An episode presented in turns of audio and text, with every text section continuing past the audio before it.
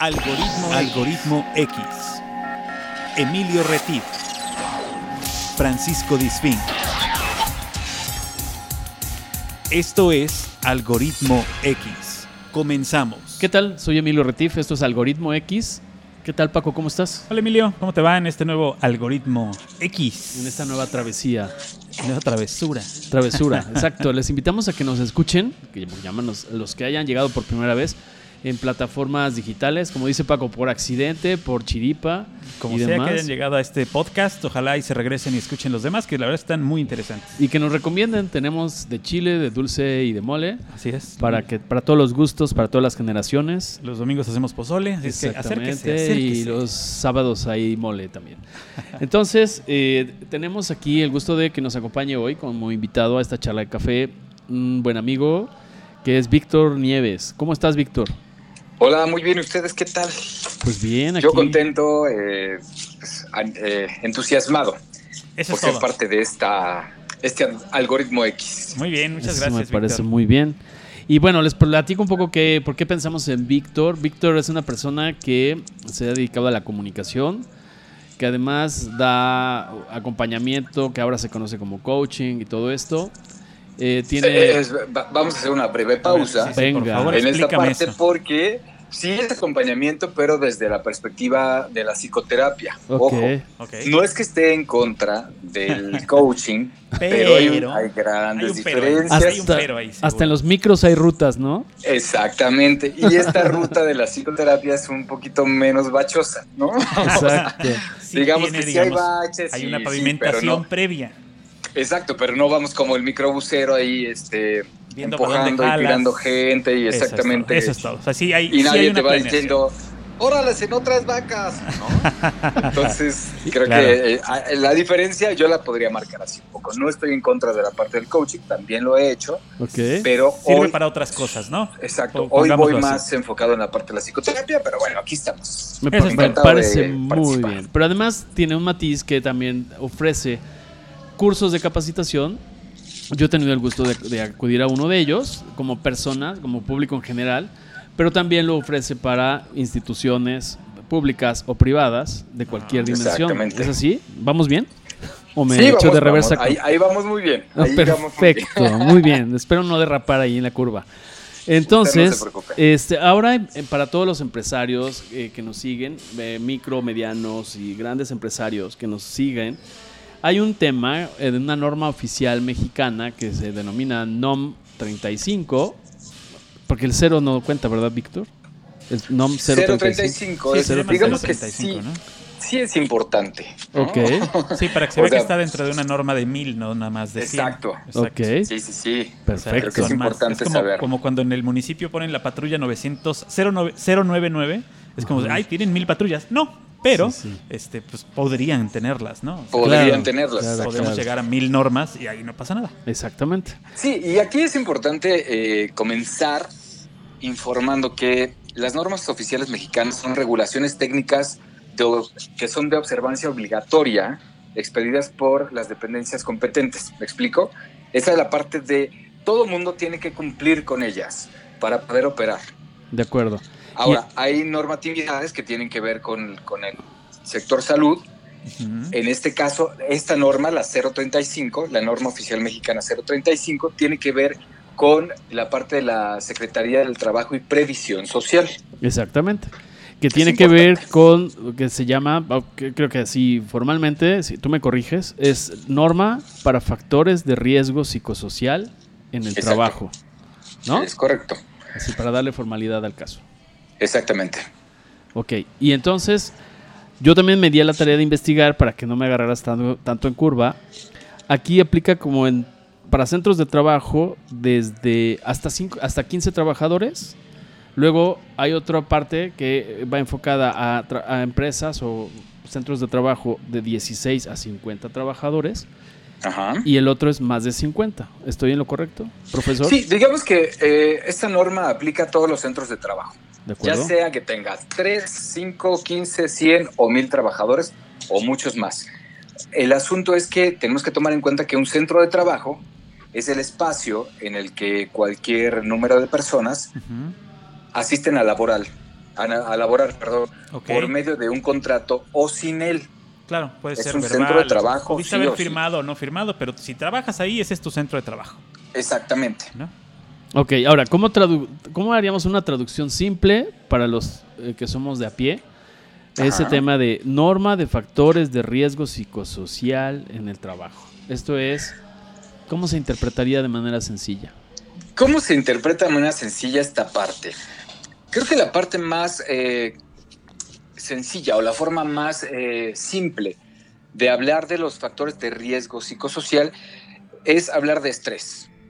Ok. Digamos que en, en la parte más baja de esta pirámide, o sea, o en el factor de riesgo menor, sería hablar de estrés. Ya cuando hablamos de eh, otro tipo de riesgos psicosociales, tienen que ver con otro tipo de, de- de afecciones que ya van hacia la ansiedad, que van hacia la parte de... eh, Depresiones. Una sí, depresión, por ejemplo. Un este. Sí, pero eh, la represión ya implica un, un factor de riesgo psicosocial cuando te genera algún tipo de ansiedad o cuando te genera cierto tipo de, de miedo que ya está agravado o cuando hay un, un tema de... eh, ¿Cómo se llama? ¿Acoso? Se, se me fue. Pues de acoso y de ah, estrés postraumático. Es decir, que se genera cierto eh, tipo de traumas. un evento que te cambia de- ajá, ajá, tu forma exacto. de pensar y que te deja con una secuela. Es correcto, que, que a partir de eso tú tengas ciertas secuelas emocionales Claro. o mentales que pongan en riesgo tu salud física, mental, emocional, en Cualquier, general. claro. Dentro y fuera Exacto. del área de trabajo. dentro y fuera del área de trabajo, porque sí hay que tomar en cuenta que si, por ejemplo, el, eh, el trabajador fue eh, tal vez partícipe de un accidente y eso le genera este eh, trauma Claro. o este estrés postraumático, pues entonces no solamente se vive el riesgo dentro del, del espacio de trabajo, sino que también eh, se extiende a, a- Claro. exacto, se extiende a su vida en general, ¿no? O sea, claro. puede suceder durante un, eh, un periodo de, de, de crisis en casa o cosas por el estilo. Entonces, sí es importante tomar en cuenta que todo, eh, todo factor de riesgo psicosocial tiene que ver con algún tipo de trauma o con algún evento que te está generando alguna, alguna afección emocional alguna afección eh, de, de tipo psicológico y que eso afecta directamente tus capacidades para trabajar y que también afecta tu vida a nivel social, Familiar. personal y familiar. ¿no? Ok. Claro. Ok, ahora, eh, por ejemplo, sé que se manejan en tres etapas, ¿no? O sea, o, o se debe considerar como tres dimensiones, por llamarlo de una forma, que es saber Ajá. identificar, saber, a- o sea, hacer un análisis de estas causas o de, estos, de lo que origina esto- estas situaciones, Ajá. pero además es prevenirlo, ¿no? Creo que debe haber... un- ¿cómo, ¿Cómo funciona esto? Por ejemplo, si yo tengo un una empresa de 15 empleados, vamos a suponer, por poner una cantidad. Bueno, ¿Cómo- de cómo inicio, eh, la norma oficial mexicana, lo primero que, que intenta, eh, pues di- digamos que llevar a cabo, o eh, lo primero que está haciendo es persuadir a las empresas, que, que sean micro, pequeñas, medianas o grandes, a evitar justo estos eh, factores de riesgo. Claro.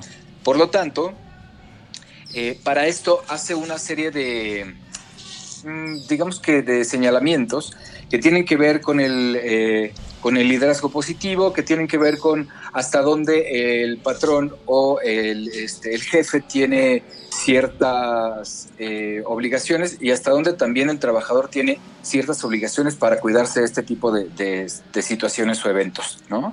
Entonces, de inicio es un tema de prevención. Ya después, en el caso de que exista eh, algún tipo de riesgo que, que tenga que ver, por ejemplo, con el liderazgo negativo, eh, este liderazgo que se da muy comúnmente en una sociedad como la nuestra, que pues de alguna manera creció eh, y se educó o se informó desde el siglo pasado con este tipo de liderazgo de, eh, de pushing, ¿no? de empuje, de... Coercitivo. digamos que coercitivo exactamente en base a gritos y eh, basado en, en esta parte de, de, pues minimizar o ningunear a las personas. Claro, ¿no? de, de- Desde de la establecer, perspectiva de... de establecer esta jerarquía, pero a la mala, ¿no? O sea, yo soy Exacto. tu jefe, tú eres el empleado, tú trabajas porque te lo digo, punto, ¿no? y, y lo puedo hacer a como a mí se me dé la gana. ¿Me Claro. explico? O sea, yo te puedo decir que eres un eh, idiota, ¿no? Sí. Por decirlo de la manera más sutil. Sí, sí. Eh, porque a mí se, se me da la gana, pero en realidad la norma oficial mexicana lo que, a, a lo que nos invita es a, a bajar este tipo de lenguaje y ser mucho más amables para que las personas se sientan integradas en lugar de sentirse eh, acosadas o eh, coercionadas, ¿no? Ok. Entonces, eh, es- ese es un, un punto importante. Entonces, de alguna manera, ya cuando existe este tipo de liderazgo negativo, pues entonces hay que revisar cuántas personas eh, están afectadas por, por esta situación e invitarlas de, cierta manera a eh, iniciar procesos terapéuticos que les ayuden con esta situación y que de alguna manera, pues si el centro de trabajo es causante de esa situación, pues pueda apoyar al, trabajador con su tratamiento. eh, o en caso de que esa persona tenga un suceso traumático que sea causante de algún eh, factor de riesgo psicosocial para los demás trabajadores, entonces se le invita por, eh, por separado a llevar su proceso terapéutico y a sanar esa parte para evitar que los demás se contaminen a través de su propio, eh, de su estrés y de sus propias formas negativas de, Claro. de hacer. Es decir, ¿qué es lo que está, lo que está haciendo esta, esta norma? Está intentando evitar lo que hoy llamamos ambientes tóxicos. Claro. Sí, lo que se ¿No? le llama, lo que ahora se le dice tóxico, que también no hay que confundir que no cualquier cosa que te moleste en el trabajo es un ambiente tóxico. A bueno, no, veces no te cualquier puede- cosa que te, moleste en la te vida. puede ¿no? caer mal tu jefe y eso no significa que sea tóxico. Sí, a mí me ¿No? cae mal Paco, pero pues me Pero lo no aguanto, me lo fleto y no, pues, No, buena onda no hay un eso, estrés ¿no? postraumático cuando cerramos el programa, no le pasa nada. Exacto. Está visto que no le queda este, ninguna huella ahí viva. Es correcto. A mí, a mí me gustaría hacer aquí una, una breve acotación. Adelante. En esta parte de la toxicidad, porque mucha gente está utilizando este término como, pues, como si A la ya ligera, todo ¿no? fuera tóxico y muy a la ligera, exactamente. claro. Entonces, yo de entrada, siempre que estoy en un proceso terapéutico nuevo con mis pacientes, eh, de alguna manera les informo que esta parte de la toxicidad de su entorno comienza con ellos mismos o por ellos mismos. Claro. ¿Me explico? Entonces, el tema de la, to- de la toxicidad es cómo afecta tu entorno a tu cuerpo, ¿no? Digamos que es como, como, vamos a ponerlo tan sencillo como esta parte del amor, ¿no? El amor genera cierto cóctel ¿no? de, sustancias que se segregan, sí. ¿no? Ajá, las feromonas, la oxitocina, bla, bla, bla, bla, bla. Claro. Todas estas cosas que te hacen sentir maravilloso y que de alguna manera pues también te están intoxicando, ¿no? Cuando son en exceso pues también te intoxican. Claro. Entonces, hay que tomar en cuenta que toda esta parte negativa que tenemos nosotros mismos, desde la interpretación y desde la forma de pensar y desde la forma de actuar y desde todas estas y todas y cada una de, de- de nuestras formas de, eh, de interactuar, son las que generan nuestra propia toxicidad. Es decir, si yo me siento enojado, triste, deprimido, eh, saturado, sobrepasado, entonces el primero que tiene que hacer algo para evitar eso soy yo. Claro. Pero si yo lo permito y además lo hago pues constante y además después hago como si no pasara nada, entonces el que está generando esta toxicidad soy yo, porque además, además de permitir que, que se me maltrate o que se me ningunee o, o que se me coercione, también yo estoy permitiéndome sentir estas situaciones que me están llevando a generar todas estas sustancias que me tienen de esta, de esta manera. ¿Me explico? Claro. Que me tienen todo bajoneado, que me tienen todo estresado, este, y también no me estoy dando la oportunidad de pues revertir el cóctel. Es Claro. decir, Oye. de, de- sí, Perdón que te interrumpa, pero ahorita que te estoy escuchando, eh, tengo una duda. Por ejemplo, también tiene que ver con eso que estás comentando, así lo interpreto. Eh, por ejemplo, a veces ese, esa toxicidad que yo le puedo a- asignar a una situación laboral puede estar involucrado con un tema de toxicidad en el centro familiar, por ejemplo. sí, totalmente. ¿no? O algún vicio que, que, por ejemplo, la persona tenga, o alguna situación que no resuelta, de, que no necesariamente se da en la empresa, tal vez, ahorita que estaba asociando, tal vez es el, el nivel de toxicidad de un ambiente laboral es directamente proporcional al nivel de fragilidad o al nivel de asuntos no resueltos, así lo interpreto. No sé si estoy en lo correcto. No digo que sea una generalidad, pero en ocasiones se puede dar. Exacto, o sea, hay una parte en la que pues todo suma o todo resta. Claro. ¿No? O todo divide. de alguna manera es que la vida son matemáticas sí o sí. Entonces hay cosas que suman, hay cosas que restan, hay cosas que dividen y multiplican.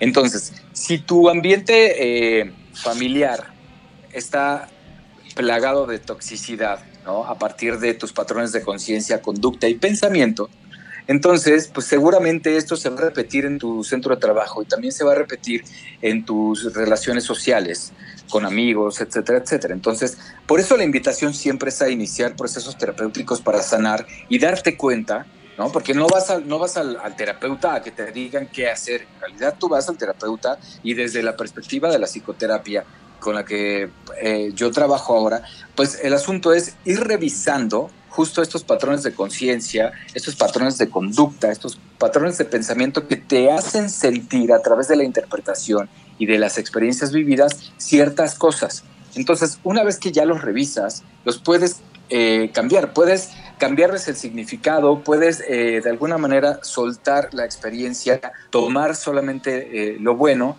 y entonces salir adelante o seguir caminando, ¿no?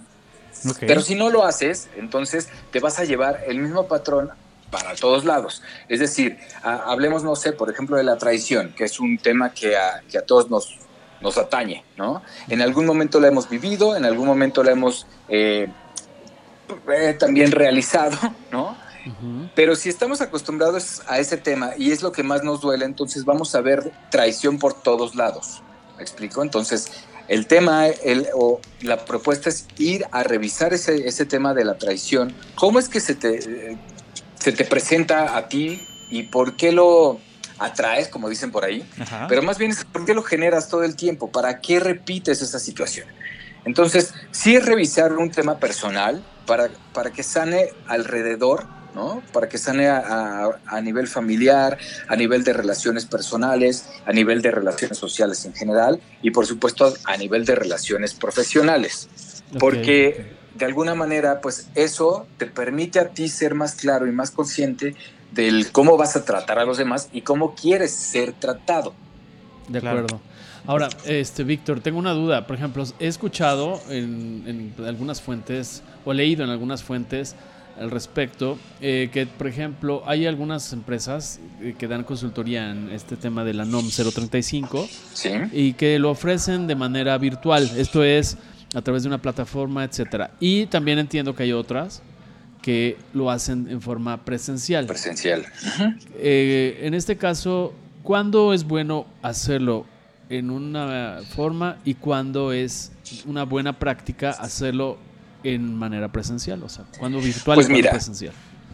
Yo, eh, de alguna manera, yo no lo trabajo de, manera virtual, porque la NOM 035 también es una norma que, si bien te invita, ¿no? O sea, o sea muchas, muchas de las empresas creen incluso que es como, pues, eh, si la tengo o si la cumplo bien y si no también.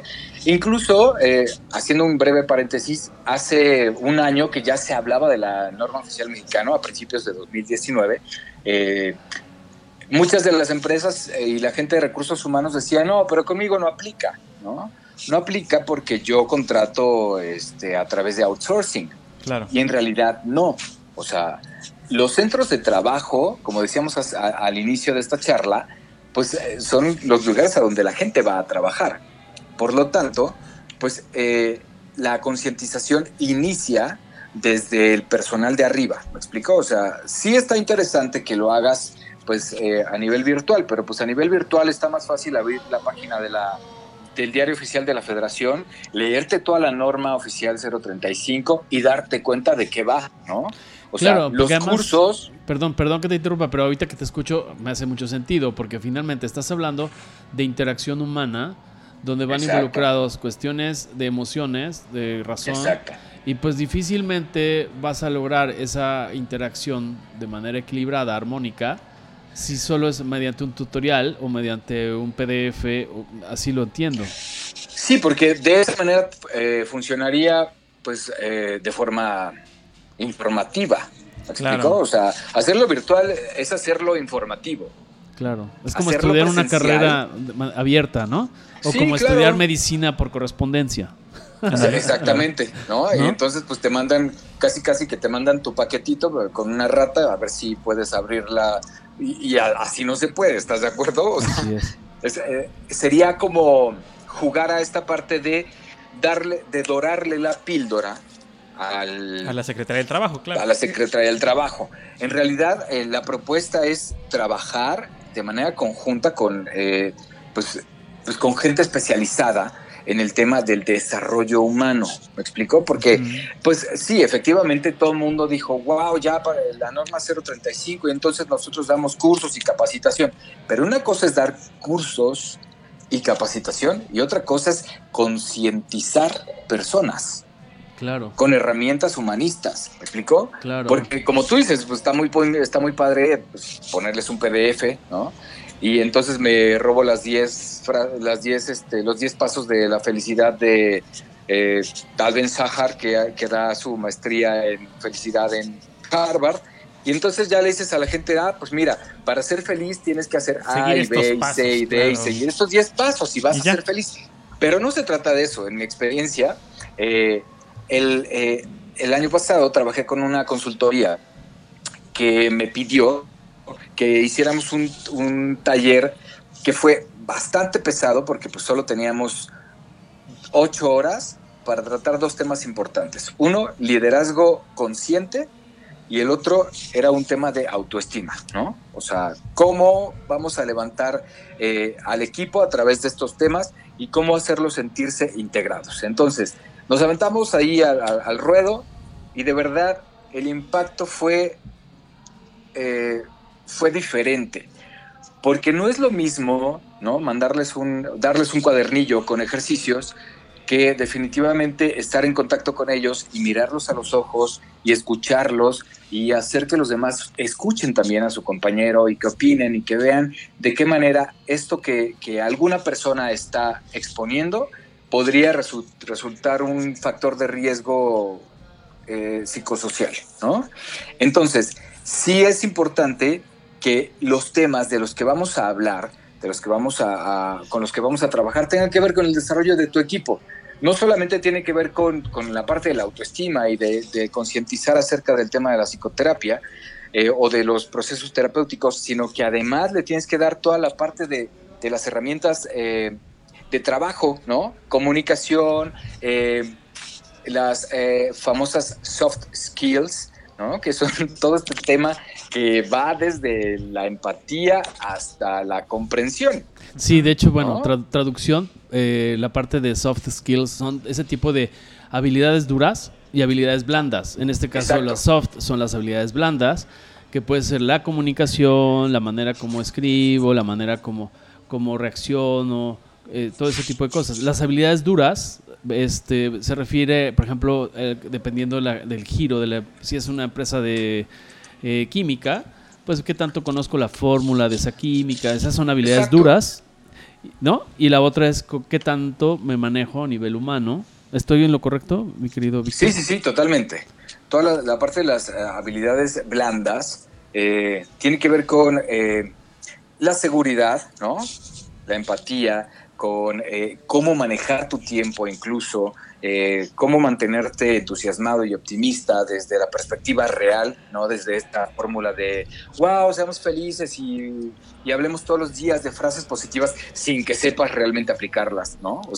este, este tema de mantenerte realmente presente y optimizarte, claro, el optimismo es como optimizarte, ¿no? Sí, porque también ahorita estaba pensando, este, igual me va a censurar aquí el señor productor, pero estaba pensando que dentro de las métricas, dentro de lo que serían las habilidades duras o la parte cuantitativa, es, ok, oye, pero yo checo a las 7.50 de la mañana y la entrada es a las 8, entonces siempre estoy a, punto. Y estoy hasta las 10 de la noche y eso me genera mucho estrés. Bueno, sí, pero tal vez estás cubriendo un tema de, per- perdón como le voy a decir, igual me van a Así poner un llama, las llama. horas nalga, Así se llama. ¿no? Es decir, eh, donde igual tampoco hago lo, lo mejor en mi actitud, en mis habilidades blandas, de ser más eficiente, de dedicar menos tiempo al café, todo eso, ¿a eso te refieres un poco, analizar todo el contexto o no? Es correcto. ¿Sí? Sí, sí, sí, porque dentro de las habilidades blandas, por ejemplo, está eh, esta habilidad de enfoque, ¿no? De mantener el foco de lo que tienes que hacer. Entonces, si tú tienes este tipo de habilidades, ¿no? Que además te, te generan, pues, eh, digamos que realizar tu chamba en menor tiempo, Ajá. de alguna manera también eh, es como solicitar a tus superiores o, o a la gente con la que trabajas que te permitan salir a tu hora, ¿no? Porque también una de las creencias más importantes que, que se desarrolla en todos los centros de trabajo es que mientras más horas nalga haces, Eres mejor trabajador. ma- eres mejor trabajador. Sí, ¿no? sí. No, no, bueno. Y eso es completamente falso. O sea, mientras Claro. más horas trabajas o más horas pasas en tu centro de trabajo, más estrés generas. Por Totalmente. Sí, sí, eso es un hecho. Pero al mismo tiempo, pues eh, eh, eres menos productivo en realidad. Sí. Así es, que Porque hablábamos... ninguna persona puede trabajar 10 horas corridas. No, y aparte es un balance básico de vida, yo creo. Si el día tiene 24 horas, porque hasta Ajá. ahora no le han quitado horas, Hasta que yo ahora sepa. todavía no. Entonces ahí el balance lógico es 8 horas duermes y restauras tu equipo, 8 horas trabajas estándar Exacto. y 8 horas este, lo usas para, Para ti. hacer punto, ejercicio, dormir, pues sí, ver te Netflix. trasladas, haces, haces ejercicio, vas al cine, Comes, este, es- te dedicas a ti. vas a punto. ver a tus amigos, a tu pareja, etcétera, etcétera, juegas con los hijos, lo que sea. Pero sí son, o sea, estos, estos tres eh, segmentos de ocho horas, pues eh, se- son lo ideal, ¿no? Sí, claro. Y, y obviamente sabemos que, pues, como están las cosas en nuestro país, pues es muy difícil que alguien trabaje ocho horas y le alcance para vivir ocho más sin estar dormido, ¿no? O sea, Es la correcto. verdad es que eh, tienes que trabajar 12 para trasladarte en cuatro y dormir tres, ¿no? Y, y los demás, Sí, pues, pero- son de andar pagando deudas. Justo es, sí. Más o menos, es ahí va, ¿no? importante Sí. que, que sepamos que pues el tema de la NOM 035 sí apuesta a eh, evitar el, au- el ausentismo, por ejemplo. Claro. ¿no? El ausentismo es una de las enfermedades que, que- que está generando este asunto del estrés en, la- en los centros de trabajo, ¿no? Pero hay otra cosa peor todavía que se llama presentismo y que de verdad Hace más es daño, la claro. que está generando que las empresas no salgan adelante, que las empresas no sean productivas, que las empresas comiencen a perder también con la gente ahí trabajando 10 horas. Porque Sí. de las 10 horas de trabajo pueden ser 6 horas de presentismo Ujú. Sí. y 4 horas de trabajo real. Sí, Claro. y de esas seis son tres en el Facebook, tres en el, de- dos en el, en el, en el En WhatsApp. el Instagram, en el Y, WhatsApp. y el otro para las tandas, las ventas por catálogo y los cumpleaños y los Claro, tamalitos. claro. ¿no? A mí me lo dijo muy claro hace muchos años una persona que fue mi jefe, que creo que es lo Ajá. único, lo único sensato que oí salir de su boca alguna vez, que fue eh, el, el trabajo, el horario del trabajo a donde vas a entrar es el horario que necesites para terminar la chamba que te voy a poner. No necesito Claro. que estés aquí, no necesito que vengas, no necesito nada. El caso es que si yo Está te digo, increíble. haces esto, lo haces antes de irte y ya. O sea, es más, lo puedes hacer y traerlo. No hay problema que no lo hagas aquí, ¿no? O sea, el caso es que la chamba salga y mientras más te organices, pues más tiempo libre vas a tener y así serás más feliz tú y yo, porque voy a estar con el trabajo terminado. ¿no? Claro. Ahora, Exactamente. perdón, eh, Víctor, una pregunta, por ejemplo, precisamente hablando de estos temas. Yo creo que, me imagino, y es pregunta, que tú al momento que te insertas en una organización, comercio, empresa, eh, eh, tu trabajo implica esa concientización o concienciación, sería lo mejor, lo correcto, en cuanto a decir, es una corresponsabilidad de, en este Sí. caso, el empleador, en cuanto a darte los elementos necesarios, darte la capacitación, inducción, eh, aminorar los riesgos, eficientar su nivel de comunicación y demás. Pero también Sí, sí. muchas veces esa reacción, a toda, a toda, em, a toda eh, cuestión hay una Acción, reacción, hay ¿no? una a toda reacción, acción, claro. gracias, gracias, el apuntador, gracias. Este, a toda acción hay una reacción. Así es. Y entonces, eh, también a veces eh, esa, ese regreso o ese enojo no contenido puede ser por una situación repetida provocada por el propio empleado, eh, colaborador. Es, este, ¿Se da esto o no se da? ¿Y, y qué tanto trabajas en esta línea de, de esa concienciación? Pues mira, de inicio, sí, cuando trabajo con estas eh, empresas, les informo que lo más importante no es capacitar al personal. Lo más impo- importante es capacitar a los de arriba. Ok. Porque si no empezamos de arriba y no tenemos este sponsorship Ujú. Que, que den el ejemplo, pues entonces los de abajo van a decir, pues, ¿de qué, de qué sirve que me des esta capacitación y que yo tenga conciencia de, de, qué, de qué es un riesgo de factor psicosocial si los de arriba siguen con la misma actitud o con los mismos tratos? ¿no? Claro. Sí, Ahora, sí, efectivamente, es un tema doble, ¿no? O sea, lo decíamos hace rato, por eso la norma oficial marca cuáles son las obligaciones del patrón, del líder y cuáles son las obligaciones del trabajador. ¿no? Porque si de alguna manera el trabajador eh, constantemente hace cosas que están fuera de su, eh, de su área de trabajo, ¿no? De- o de su, eh, de su actuar en su- el trabajo De, su línea de cumplir, digamos. de su línea de cumplir, exactamente, de cumplimiento. Eh, y eso está generando el enojo hacia arriba y por eso el, el de arriba actúa de esta Claro. manera. Es, es también una forma de hacer bullying. ¿Me explico? Ah, es, claro, como, claro. es como participar en el juego para que tú me hagas eh, cosas. Es o sea, yo te aviento un papelito, exacto, yo te aviento un papelito jugando, ¿no? Pero si sé que, el, que te aventarte el papelito te molesta y lo sigo aventando, entonces yo estoy participando de manera agresivo-pasiva en la situación. Ujú. Si no es que directamente estoy haciendo cosas para que a ti te, te moleste, intentando tal vez llamar tu atención para que me veas de otra forma, pero en realidad al final terminamos haciendo las cosas al revés. Entonces, por eso es importan- importante que la concientización sea en, en- en la parte de arriba, en medio y abajo, eh, hablando de este tipo de, de organizaciones que todavía son verticales. Sí, sí, sí, que son Porque la el día mayoría. de hoy ya la, la- la tendencia es que las empresas comiencen a ser más horizontales. Ok, ¿esto Es quiere decir- decir para los que no están familiarizados? Que- Verticales y horizontales. Verticales es el tipo de empresa donde hay un director, hay gerentes, bueno, directores, gerentes, este, empleados. ¿no? Y el tipo de, de- de empresas horizontales tiene que ver con, sí, es- hay el mismo tipo de estructura, pero todos están, eh, digamos que en la misma jerarquía. Digamos. Sí, sí. Empresas como Google, empresas como Amazon, empresas como Spotify, eh, manejan este tipo de, de- de- de organización, una organización vertical, en la que el director no es más que el asistente de o que el desarrollador de, ¿me explico? Sí, sí, Sí. sí. Porque de alguna manera todos somos seres humanos y todos tenemos esta, eh, digamos que este derecho a ser tratados como tales. Sí, claro. Entonces, en una organización horizontal, el trato debe ser mucho más, eh, digamos que, por una, por una parte más laxo, ¿no? En este asunto de yo soy el jefe y tú haces lo que yo digo.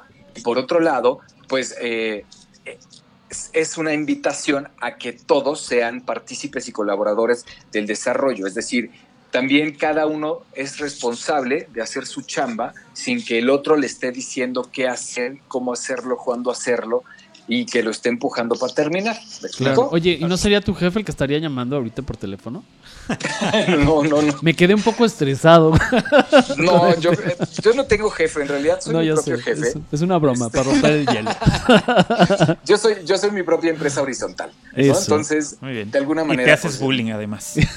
Exacto, me hago bullying, me maltrato, Claro. pero también voy a terapia. Entonces.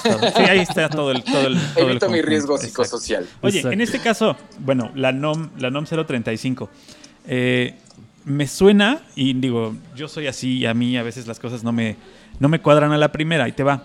Eh, ok, la NOM se, de- se va a dedicar o se dedica o se hace para identificar, para analizar y para... Prevenir. De algún, Prevenir. modo, de algún modo prevenir y marcar como los lineamientos necesarios para que la empresa, eh, el negocio, la fábrica, lo que como le quieras decir, trabaje sin estos riesgos, ¿ok? Ahí está, ahí vamos bien. Pero Exacto. ¿qué pasa? ¿Qué pasa? ¿O de dónde nace? Para empezar, bueno, ahí, ahí te van dos preguntas. ¿De dónde nace primero que alguien analice a la empresa si está cumpliendo o no la 035. Puede ser por parte de un trabajador que se siente acosado o puede ser, eh, o, debe ser, como, como creo que debería ser, por parte de la cabeza de la empresa que diga, vamos primero a ver si estamos cumpliendo con esto para evitar que alguien caiga en hacer una- alguna denuncia. Y la segunda pregunta sería, ok, está pasando, se, se identifica, se hace este, el análisis, etcétera. ¿Cuál es el siguiente paso o quién es el que protege al trabajador de estos eventos, de estas cosas que le están haciendo un daño finalmente? ¿A quién se tiene que recurrir? ¿Con quién tienen que ir? Eh, ese tipo de, cuestiones. O sea, si hay al- como la, la policía de la 035 o no. Suena interesante. Este, pero bueno, vamos, vámonos. eh, Primero, primero, Por, eh, ¿cómo, cómo empiezas o cómo debe empezar? ¿Cómo debe empezar? Bueno, de inicio, eh, todas las empresas hoy están obligadas a hacer eh, un análisis del riesgo psicosocial. Es decir, los ambientes de trabajo son complejos. Sí, claro. Entonces, todos somos distintos, todos eh, nos manejamos de, de diferente manera y todos tenemos diferentes traumas. Todos, Todos, absolutamente. claro. Escuchen, los señores, todos. ¿no?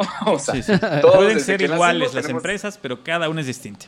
Cada Exacto. quien trae su chamuco, ¿no? Exacto. cada quien trae sus demonios, cada quien trae también sus juguetes y entonces así está más bonito, ¿no? Entonces, de entrada hay que ser conscientes que la interacción humana genera cierto nivel de estrés Siempre. Y mucho más si de alguna manera tus líderes, gerentes, directivos, este capataces o como quieras llamarles, Ajá. Son, si son, son a lo mejor este, demasiado ásperos, por llamarles de Son algún demasiadas, pero exactamente. Eh, denme un segundito y regreso. Sí, ¿Pueden hacer un resumen? sin Sí, problema, claro, claro, que sí. Venga. No te preocupes. Ay, lo que, a, lo que me, a lo que me gustaba el asunto es este, en lo que, en lo que regresa eh, Víctor. Víctor. Yo como, yo como trabajador de una empresa, ¿no? Si yo detecto o no, no tanto que detecte, porque a lo mejor, a lo mejor los trabajadores no saben que existe esta norma. Claro. Pero yo me siento estresado y entonces alguien me dice, no, ya hay una norma, la 035, que tienen que cumplir tu patrón. Entonces, ¿a quién, ¿a quién voy, no? O sea, voy a, a este, a la, fíjate por ahí, ¿no? Voy a la 035, Ok. este, voy a la 035, el, el, Buscando, entonces, este, ya. Ya. Ya le informé que estoy ocupado. no te preocupes, Ok. ahí Bueno, estamos, ahí estamos. ¿Me escuchan bien? Sí, sí, sí. Estamos en un café. Entonces, si oyes ruidos, no te espantes, no te estreses. Ah, ok, ya, ya, ya. Ya. Exacto, es parte de, de los factores psicosociales de este programa. Factores de riesgo psicosocial. El ruido sí. es un factor de riesgo psicosocial, por si no lo sabías. Sí, claro. Eh, lo- eh, por eso es importante que, por, por ejemplo, hay normas eh, de salud que tienen que ver con esta parte de- de- del riesgo, de, del riesgo de la salud a nivel general, ¿no? Sí, sí. O sea, digamos que un centro de trabajo tiene que cumplir ciertas normas eh, para evitar el riesgo de caer, de este, no sé, de, de- de manejar una maquinaria y perder algún miembro, de que tengas demasiado estrés porque el ruido es este excesivo, Claro. que vaya a caer algo en los ojos. Y, Es- y- y eh, todo esto digamos final- que esta es como una finalmente- norma. Finalmente lo tiene que tener cada empresa en un manual que el Exacto. trabajador debe conocer. Eso lo Exactamente. entrando a trabajar. Entonces, re- retomando el tema, si tú sabes que tienes líderes de este tipo de líderes ásperos o eh, de esos que tienen esta educación eh, igual de áspera. Militarizada. Exacto, Sí. militarizada o este, pues, eh, incluso ya pasada de, de- de moda o este o retrógrada, ¿no? Ajá. Porque hay hay eh, hay cierto nivel de, de maltrato que ya llega a ser retrógrada. Sí, y cuando sí. hablamos de retrógrada no estamos eh, eh, haciendo ninguna eh, Alegoría. alegoría y tampoco es ninguna exageración y tampoco pretendemos ofender. Simplemente es que ya no está dentro de las normas actuales de trato humano, ¿no? Claro, o sea, sí, sí. entonces, ¿de, de dónde nace? Si tú sabes si ya hubo alguna queja de alguien, o si ya te renunciaron, o si hay una alta rotación de personal, O mucha falta, o, o hay este, mucho o no hay productividad. o no hay productividad, entonces en ese momento tienes que hacer un análisis. Claro. Entonces tienes que eh, contratar una consultora que te ayuda a revisar esta parte de, de, de, del clima laboral y que te permita eh, conocer cuáles son los temas mediante los cuales tú puedes eh, Mejorar, capacitar claro. Y mejorar a tu personal. O sea, capacitarlo para que tenga también eh, otro tipo de actitud, capacitarlo para que tenga conciencia acerca de este tipo de, de- de acciones, Claro. porque digamos que puedes darle capacitación a los directivos Sí, sí. y los directivos juegan al teléfono descompuesto, van y le cuentan a su personal lo que interpretaron de la norma, Lo que entendieron nada más. lo que o entendieron. lo que les conviene, dependiendo, ¿no? también lo que les conviene. Entonces, por eso es importante que alguien externo concientice al equipo en general, tanto a los directivos como a los niveles medios, como a la gente en general, a, a- a tu equipo de trabajo eh, o a tu fuerza laboral en general, porque de alguna manera esto se da en diferentes niveles. Existen eh, términos como el bullying, ¿no? que Sí. conocemos perfectamente, que se puede dar entre compañeros, ¿no? Pero ya cuando es un tema de, de acoso, ¿no? Porque hay, hay, hay otros tipos de acoso de los que vamos a hablar ahorita, ya se convierte en un factor de riesgo psicosocial. Acoso es eh, esta forma en la que se da cierta, cierto maltrato entre compañeros, de tal manera que te están empujando a renunciar. Sí, No, o o puede sea- ver que se condicione algo, ¿no? A cambio de una conducta Exacto. este, que tal vez no tenga que ver con lo laboral y este eh, puede haber ese tipo de acoso. Claro, que finalmente es una intimidación de un compañero hacia otro que va, que va a, a- a permitir que te sientas menos y que finalmente de manera eh, en el psique de la persona pues entre este problema que cause una baja productividad. Exacto. Y Finalmente entonces va a afectar.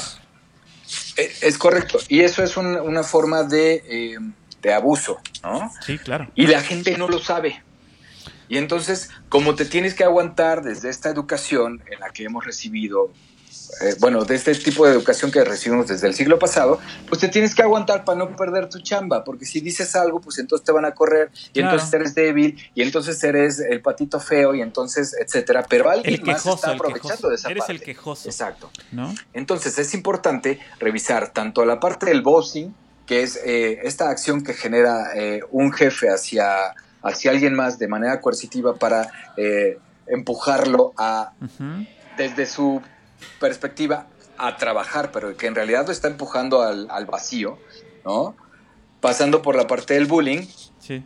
y por supuesto, todas estas formas de abuso, acoso y de, eh, de maltrato entre compañeros y entre jerarquías. Entonces, es importante que eh, si, si ya detectamos algo así, pues eh, entremos en, en la siguiente etapa, que es la de sanar eh, al equipo, ¿no? Claro, tomar una Entonces, ya que se identificó, eh, ¿cuál es el siguiente paso? Uno, hay empresas como FEMSA eh, que tienen una línea de, de atención que se llama Dilo o Ok. Dígalo, algo por el estilo. Y eso me enteré porque este, una, un, eh, un- ten- tengo un par de pacientes que trabajan en, en este centro Ujú. y entonces, eh, pues lo hemos platicado. Pero una vez que se identifica, tú puedes llamar a esta línea, Sí. pero existe el riesgo de ser revictimizado. Ojo. Entonces, ya que llamaste y entonces te enfrentan y demás, a mí me parece que es eh, demasiado agresivo en, en esta parte. La- yo creo que sí debe haber un- una, una persona interna que, o un comité interno que pueda ayudar a, a, este, a minimizar esta parte. Pero en el caso de que, de que puedas eh, o de que seas revictimizado, puedes eh, acudir directamente a la Secretaría del Trabajo y Previsión Social Ajá. a poner tu queja. Ok. Entonces, eh, es importante que, que- que lo sepas. Y de hecho, hay un número que estoy buscando ahorita donde puedes eh, comenzar tu, tu proceso. Y entonces, eh, esa sería como la policía de, Claro. de la que estabas hablando, ¿no? Sí, sí, el tener eh, alguien a quien acudir en el caso de que tú detectes eh, este mobbing o, o el bullying entre, entre, entre personas de, una, de un área laboral, eh, donde, al- donde yo pueda decir, bueno, ok, ya intenté hablarlo con la persona indicada, como dices tú, a lo mejor mi empresa tiene un segmento que se dedica a cuidar esta parte, pero no sucedió Sí. nada. Entonces me voy a ir un poquito más arriba y entonces me voy con el corporativo. Y si el corporativo no hace nada, entonces me voy con la Secretaría del Trabajo y les digo, a ver, en este centro de trabajo existe el bullying, existe el mobbing, existe el- lo que tú quieras, como le quieras poner. Bullying, mobbing. Pero, este, pero me está causando un efecto este, no deseado en el que pues entraría la norma 0, ¿no? 35. 035. Pero aún a- ahí ya, ok, está este paso cubierto. ¿Qué hace la Secretaría del Trabajo o quién hace o se logra por lo menos tener una sanción, se logra eh, algo así o simplemente son detecciones, acciones para prevenirlas o estamos todavía muy lejos de que haya alguien que nos apoye a, a- Un hacer una arbitraje, denuncia, una- ¿no? Ajá, exacto. Pues sí, yo creo que, o sea, para eso está la Secretaría del Trabajo y Previsión Social, ¿no? Este, y, y ahí eh, se da todo este, este tema del arbitraje. Ahora, es importante que las empresas sepan que sí hay una multa y que la multa puede llegar eh, a niveles del casi medio millón de pesos. Ok. Eh, por pero aquí- esto, pero, perdón, esto creo que es por la, por la no implantación de este proceso. así y- es. Independientemente de las incidencias que se puedan llegar Sí, a sí, claro. presentar No- no- después no es de porque este haya proceso. mobbing en el trabajo te van a dar medio millón de pesos. No, o sea, no lo que no lo entiendan así, sino que No, no, no. eh, eh, la, la- la empresa que no cumpla con esta, este trabajo de análisis De y implantar un de proceso. implantar el proceso puede ser sancionada hasta por una- un, sal- un cierto número de, de estas, ahora cómo se llaman, Sí, eh, Umas. de entre Umas, ¿no? 250 a 5 mil veces el salario mínimo. Ajá, o las Este- unidades de medida, ¿no? Unidades de medida, exactamente. Ahora, eh, es importante que, que la gente sepa que obviamente pues a ellos les van a proteger Claro. en la parte de eh, pues Laboral, que, claro. que, que- que sigan eh, teniendo su trabajo, ¿no? Sí, sí, sí. Pero que si de alguna manera ya se rompió la relación laboral, pues que la empresa cubra todos los gastos necesarios, ¿no? claro.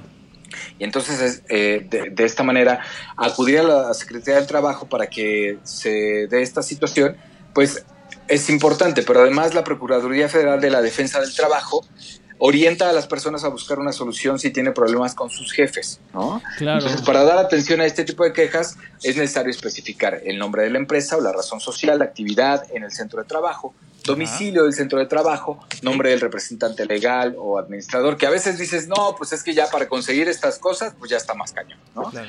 Pero tú, siendo parte de la empresa, los puedes solicitar, ¿no? Como Claro. primer paso, de decir, oye, primero necesito que se solucione esta parte.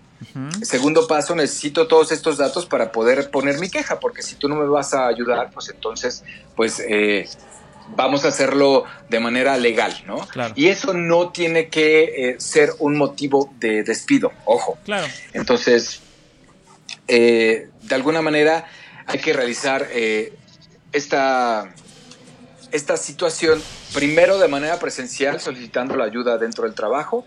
Eh, dos, eh, pues hay que eh, trabajar en conjunto con el centro de trabajo y con el Departamento de Recursos Humanos para que esto suceda de otra manera, porque como te digo, de alguna, de, de cierta forma, Recursos Humanos está pues para mediar entre el patrón y los trabajadores. De alguna y por manera. supuesto, claro.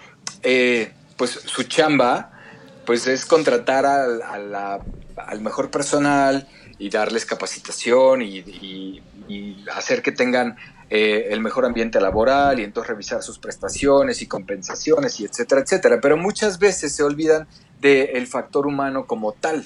Claro. que- entonces pero- se convierten en los primeros revictimizadores del, de- del talento humano. sí, Al ignorarlo, Perdón que te Sí, sí, interrumpa. sí. Justamente ahorita que te estaba escuchando, eh, yo creo que también hacia donde se tiene que ir eh, como una de las mejores prácticas en todas las industrias, eh, a cualquier nivel, eh, yo siento que se tiene que ir hacia una pro- un tema de que las áreas de recursos humanos no dejen de ser esas áreas de paganóminas, pagabonos o Exacto. sanciona horarios, porque así en muchas empresas así es. Entonces, eh, yo creo que se tiene que ir enfocado hacia, uno, tener muy claros los perfiles, todo el proceso de selección de los candidatos, porque ya desde ahí viene todo un tema. Es decir, cuál es el proceso. A veces es el tema de, de cómo se suple una posición, eh, con talento interno, porque eso también a veces Sí. genera estrés cuando se está supliendo las posiciones ejecutivas o medias de una organización con talento externo y no se le da. Eso también causa mucho ruido internamente. Totalmente de acuerdo. ¿no? Y yo creo que es un, tra- un trabajo como consultor eh, en el sentido de trabajar en, en todo ese proceso a largo plazo, no nada más por cumplir con una norma, sino Exacto, pero lograr ¿sabes esa eficiencia, ¿no? Emilio, justo ahorita acabas de hablar un- de un tema súper importante que tiene que ver con la comunicación, Sí. ¿no? Que hay, hay eh, digamos que dentro de todo este trabajo que se realiza para, para establecer la norma oficial mexicana 035, eh, pues se toman en cuenta muchos factores. Y uno de los más importantes es, el de la comunicación. Entonces, si tus actividades no están eh, perfectamente eh, delineadas, ¿no? O sea, si no están bien establecidas en un papel donde te digan, tienes estas 10 obligaciones y hasta aquí llega tu, tu puesto, pues, Claro. y por eso te vamos a pagar 10 pesos, porque son, es un peso por cada obligación, pues Ajá. entonces, ah, o sea, sucede que en muchos centros de trabajo te contratan para hacer A y terminas haciendo B, C, D, E y F. Claro. Y entonces ya cuando estés, cuando estás así saturado, pues entonces pierdes noción de lo que verdaderamente veniste a hacer. Y entonces ya después te quieren eh, obligar a hacer cosas que no están en tu contrato, pero pues como ya se habían dado y como si las hacías tú, pues y entonces ahorita ya no está quien las hace y entonces ya no sabemos a quién le, toca, le corresponde, entonces se da un tema de comunicación rota o comunicación ineficiente Claro. o comunicación inexistente. Claro, y además también me ha tocado estar en alguna empresa, por ejemplo, sobre todo una empresa norteamericana, que me llama mucho la atención como dentro de ese proceso de desvinculación de un personal, no importando la jerarquía, Ajá. también se tiene que ser de manera amigable. ¿Por qué? Porque además Claro. es traumático el, el- el romper una relación laboral, sea cualquier, cual sea la causa, el que, No, porque bueno, te vas por otra sea- oportunidad o, o porque tu jefe ya te cayó gordo o porque se recortó el personal. Y ahí entran yo en un a- proceso, perdón, eh, entran en un proceso de decir, yo te voy a ayudar y te voy a dar un curso de cómo hacer tu currículum, te voy a dar un proceso de seguimiento, Ajá. acompañamiento, coaching, de cómo te puedes buscar. A mí se me hizo súper interesante en esta Eso está empresa, increíble. ¿no? Y eh, porque finalmente esa persona que se desvincula de una organización, repito, por cualquiera que sea la causa, eh, resulta que en algún momento de la vida se vuelve un portavoz no positivo y además Totalmente puede de ser un cliente. El día de mañana, en es- esa era una empresa de seguros, bueno, voy a decir su nombre, AIG, una empresa Ajá. norteamericana que tiene esas prácticas. Es decir, a mí me tocó ver cómo a una persona a nivel dirección la desvincularon y dijeron todo su proceso, te damos un tiempo, te decimos cómo actualizar tu currículum, cuáles son las tendencias. ¿Por qué? Porque sabían que esa persona se podía convertir en agente de seguros o el día de mañana Ajá. iba a estar en un, cor- en un despacho de corredor de seguros, iba a ser un cliente eh, o un canal de distribución. Es bien interesante cambiar esa visión en el, en el, el empresario mexicano porque a veces se piensa, pues ya, no lo voy a volver a ver. Este, Claro. Y no solo en el tú- Tú no sabes que el día de lados. mañana se vuelve Claro. eh, este, se trabaja en el sector público o en el sector privado, ¿no? Claro. Who knows? Completamente de acuerdo. Yo, por ejemplo, o sea, justo ahorita que te iba a interrumpir, disculpa, Adelante. estaba pensando en, en cómo yo llegué a este tema de estar dando cursos y, facil- y facilitación de, de talleres de este tipo de, de- de cuestiones, ¿no? De desarrollo personal, emocional, intelectual, etcétera. Eh, y fue justo porque yo, eh, de alguna manera, fui víctima de, de- de muchas de estas formas eh, de trabajo o de liderazgo negativo Ajá. de las que habla la, la NOM 035. Entonces, cuando empecé a leer la norma, de pronto dije, "Puta, o sea, si yo hubiera hecho algo en su momento, Ajá. ¿Cómo hubiera de alguna cambiado? manera, ¿no? ¿Cómo ajá, hubiera mi, cambiado? mi historia sería Sí. distinta. Claro, ¿no? sí, sí. O sea, por lo menos ya, ten- o sea, no, ten- no, no hubiera pasado por esos periodos de inactividad, Claro. sin dinero, este, de, de estrés eh, postraumático de, diferentes situaciones. Y tiene que ver con bullying dentro de, de- de la, del trabajo. Sí, sí. De alguna manera viví también en algún momento boxing, ¿no? Ajá. Este, y, y de verdad no es nada agradable. No, no. lo claro. más divertido, bueno, lo más interesante de esta situación es que conozco mucha gente que lo vive y que además lo acepta como parte de su chamba. Sí, ¿Me claro. explico? Sí, sí, sí. Y entonces, en este último caso del que, exacto, normaliza estas situaciones, y en este último caso del que hablabas eh, hace ratito, Emilio, o hace unos momentos, pues me parece maravilloso el tema de la desvinculación, porque regularmente el primer miedo que tienes al cometer un error en tu trabajo y por eso lo ocultas es a que te corran. Sí, Claro. claro. O sea, perder, ¿Estás a de perder acuerdo? la, la fuente de ingresos. Ese es la, el peor temor. pierdes la fuente de ingresos, pero además, eh, pues de alguna manera crees que te van a quemar en el mercado, pero Claro. entonces ahí, este, cuando llamen, van a decir que pues, cometiste un error y, y que por eso te corrieron. Y entonces, todas estas situaciones gener- generan este estrés que ya es, eh, digamos que un estrés que se, que se vuelve constante cuando además el liderazgo es negativo y no puedes ni siquiera aceptar tus errores para que ellos, que son los superiores y, y que se supone que deben de tener más experiencia que tú para poderte ayudar a solucionar cosas, pues sean los que te guían en el proceso de eh, solucionar, ¿no? Ok, sí, claro. Entonces, sí es importante que, que este asunto de la desvinculación también sea parte de, de- de este proceso de evitar el estrés, ¿no? Es Claro. decir, o sea, no te van a correr de la nada y por, por cualquier cosa, No, claro. sino que de alguna manera es, vamos, o sea, tenemos un estándar mediante el cual, pues si ya cometiste 10 errores en, en este periodo, pues te preguntamos qué necesitas, ¿no? Claro. Y ya si de, de, de alguna manera vemos que no tienes las capacidades, entonces comenzamos la desvinculación de manera armoniosa.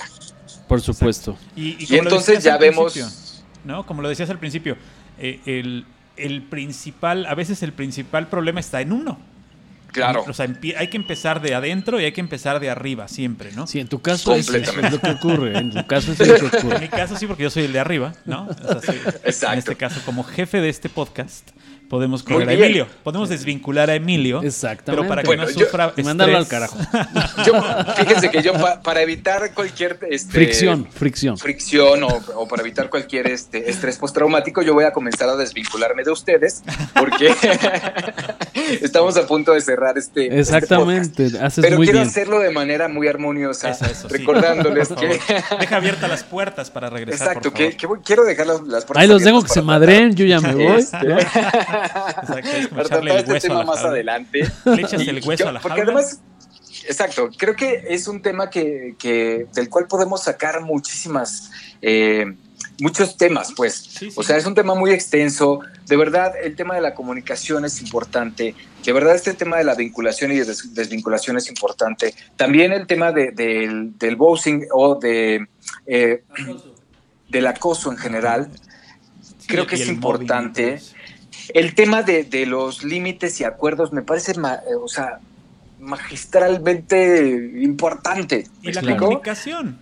Sí, sí, sí. es comunicación. Entonces, si nos faltan todas esas cosas en la empresa, entonces, pues consultemos o contratemos consultores que verdaderamente vengan y nos ayuden con el tema y se involucren con el, con, con el personal Ajá. y verdaderamente pues vengan a dar un, un curso presencial y que nos den la oportunidad de que la gente lo viva y se lo lleve instalado y que no solamente vengan con sus bonitas eh, presentaciones y hablen y hablen y hablen y la gente se quede igual y que sea solamente informativo. Yo creo que es importante que comencemos con una concientización mucho más profunda Claro. que nos lleve a esta experiencia que yo he vivido muchas veces en, en conferencias con, con universitarios y Ajá. en conferencias en, en- en centros de trabajo también, en la que la gente se lleva de verdad la experiencia y se lleva la conciencia de que eso le puede cambiar la vida, no solamente en su ambiente laboral o estudiantil, sino que ese tipo de, de- de información que se llevan instalada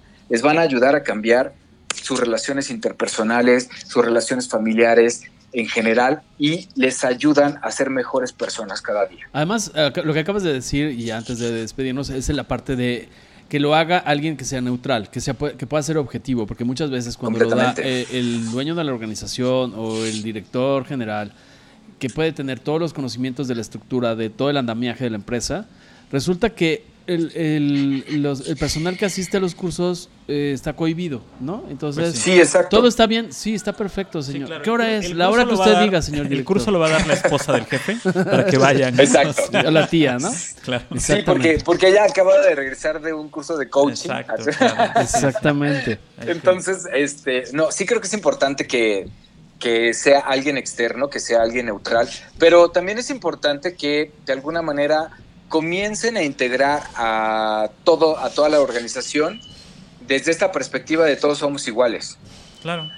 Yo lo he vivido, de verdad lo he vivido eh, en, en algunos meetups que me han invitado a trabajar eh, con empresas transnacionales, en los que está el jefe y lo primero que, que le pido al jefe es que se siente al lado de cualquiera y que, lo, que los demás comiencen a verlo como un ser humano y que se olviden de que él es el jefe, ¿no? Y entonces vamos a decirle Ricardo, ¿no? Juan, Pedro, eh, o Josefina, qué sé yo. Y entonces, este, hola Josefina, por favor, preséntate, ¿no? Entonces, de repente, como que ya bajarle eh, o quitarle este estigma del jefe y del Claro. qué vaya a decir y etcétera, etcétera, ya es una forma. Y si el jefe está comprometido y él es el sponsor o el patrocinador de esta situación y el que invita a su equipo a ser completamente libres de decir lo que quieran, desde esa perspectiva ya estamos avanzando tres pasos sin tanto esfuerzo. Así es. Ya todo lo demás será pues un tema de, de comunicación y de capacitación. De abrir los Pero sí de canales, entrada, ¿no? Depurar, depurar la, la tubería. y- Totalmente. Y, este, y sanar los- las fugas que haya por ahí. Y sobre todo abrir los canales, que muchas veces hay que abrir todos los canales en el sentido de a quién voy a acudir internamente para esa parte de arreglar primero las cosas. La ropa sucia se lava en casa antes Sí. que esto trascienda hacia otra situación. Un, un nivel de escalamiento, que también eso es algo poco común en las empresas mexicanas, es lo que se llama matriz de escalamiento. Si el jefe o la persona del comité o recursos humanos no está en la capacidad de solventar esa situación, resolver esa incidencia, pues se turna a otro, a otro nivel, a un gobierno corporativo. A una consultoría. depen- Dependiendo, exactamente, o a un, a un, a veces se, se llama, se me fue el término ahorita, pero es como, por ejemplo, el tema de la de los derechos humanos, ¿no? Es como Sí. ese ombuds, ombudsman eh, en el sentido, El ombudsman. ahora para el tema de, perdón, de equidad de género, Ombudsperson. ombudsperson, eh, el tema, ombudsperson. sí, sorry, Ajá. pero es, es para evitar ese tipo de Ah, rollos de que sí. si Claro. Es hombre o es mujer o No quimera, metamos- ¿no? no nos metamos en ese Entonces esa parte es importante, abrir todos los canales dependiendo de la estructura y las buenas prácticas de la organización. Bueno, de, de entrada, pues sí, justo en la parte de, de- de derechos humanos, estamos hablando de seres humanos, sin importar sus decisiones o sus preferencias o sus, lo que sea, ¿no? Claro. Es. Estamos hablando de seres humanos. Entonces, desde esa perspectiva, sí es importante que eh, si alguna persona dentro de la organización no tiene la capacidad de resolver, entonces que sea como este asunto de la audit- auditoría interna y externa. Claro. ¿Me explico? O sea, la audi- el auditor interno tiene ciertos límites y después de ahí llega un auditor externo a hacer la chamba sucia. ¿Me Sí? Así que si de alguna manera el que falló fue el auditor interno en, en alguna situación, entonces ese auditor interno tiene pues su, su responsabilidad y su represalia, Su castigo culpa o también, claro. lo que sea, ¿no? Pero sí en el caso de, de- incluso de, de- de esta situación de la NOM 035, si el tema de estrés es generado por recursos humanos, pues habría que saber por qué. Si es por falta de atención, si es porque recursos humanos nunca este, resuelve los temas, o si esta persona de recursos humanos no tiene la- las capacidades y entonces hay que capacitarla. No se trata de correr gente, señores. Se trata de capacitarlos y darles las competencias necesarias para desarrollar sus posiciones y para generar productividad en las empresas. Eso es. Y, y- y sobre todo romper la confusión, porque por ejemplo, yo hoy, ahora que te oigo el término de competencias, y esa es otra historia, pero el tema de a veces se dice, es que voy a, a- a reclutar gente con tales competencias. Yo siento que la competencia no está en la persona, está en el puesto, está en la delimitación de las acciones. ¿Para qué voy a ser contratado? Esas son las competencias. Lo que está Sí. en la persona son las habilidades. Y a veces lo que genera un ruido tremendo y un estrés y una cuestión psicosocial, traumática, post-mortem Ah, y todas estas cosas, el tema, el tema de pues es que yo fui contratado para esto y resulta que pues yo no tengo esas habilidades y eso me genera estrés y mi jefe me mienta la madre un día sí y el otro también. Y resulta que pues eso se vuelve como, ¿qué fue primero, el huevo o la gallina? ¿No? Sí, Es sí, correcto. Sí, Sí, tiene que haber estas reglas previas y esta eh, eh, comunicación eh, anterior a llegar a un problema para que pues no se, no se llegue a este problema, punto.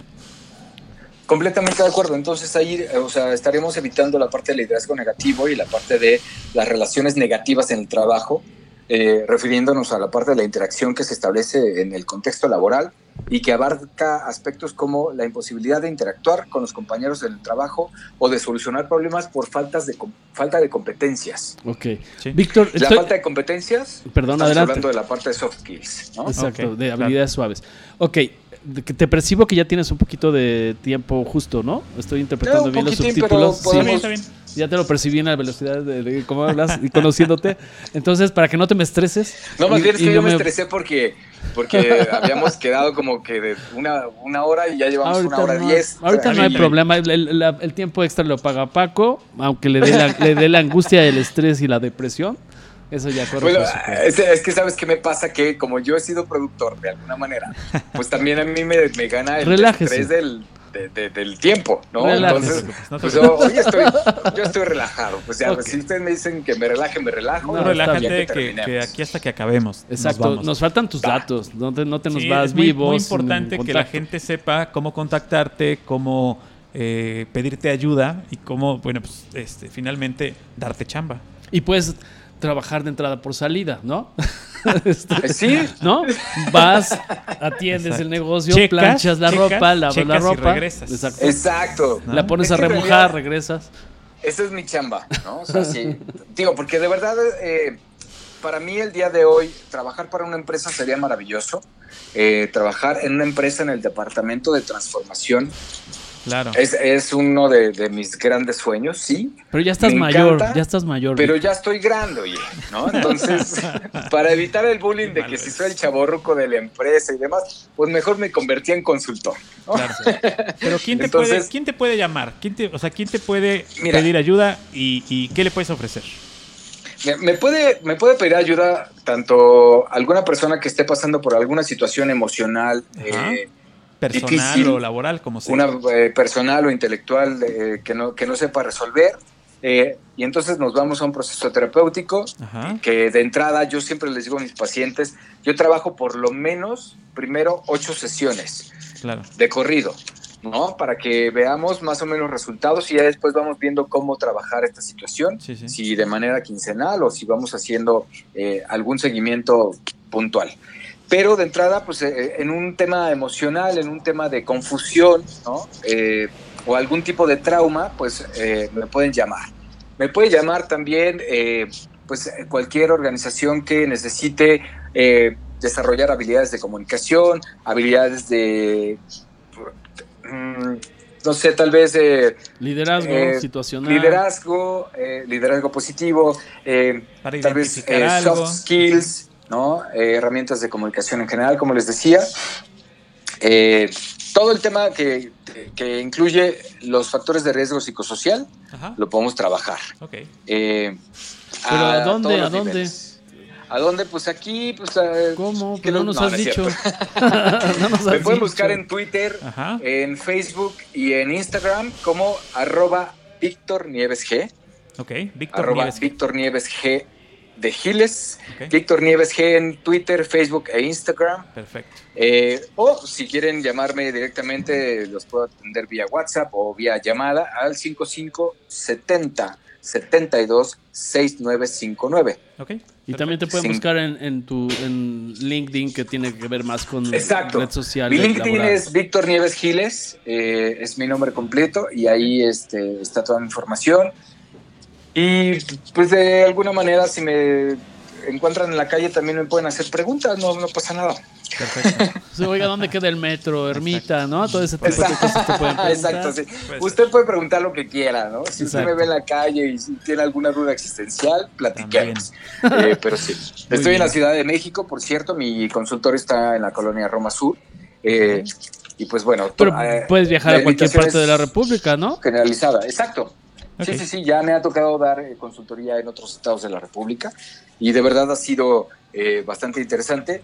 Les digo, tuve una experiencia de ocho horas con saturación y al final cuando hicimos las encuestas de salida la gente decía es demasiada información no puede ser posible entonces de verdad yo invito a las empresas que si vamos a hacer una consultoría en, en algún estado de la república lo hagamos con tiempo Claro. y de verdad nos tomemos una semanita para trabajar no pasa nada Sí, sí, sí, no, o sea al no final de la historia lo que cuesta, ¿no? Porque mucha gente, mu- muchas empresas dicen, no, es que es carísima la consultoría y demás.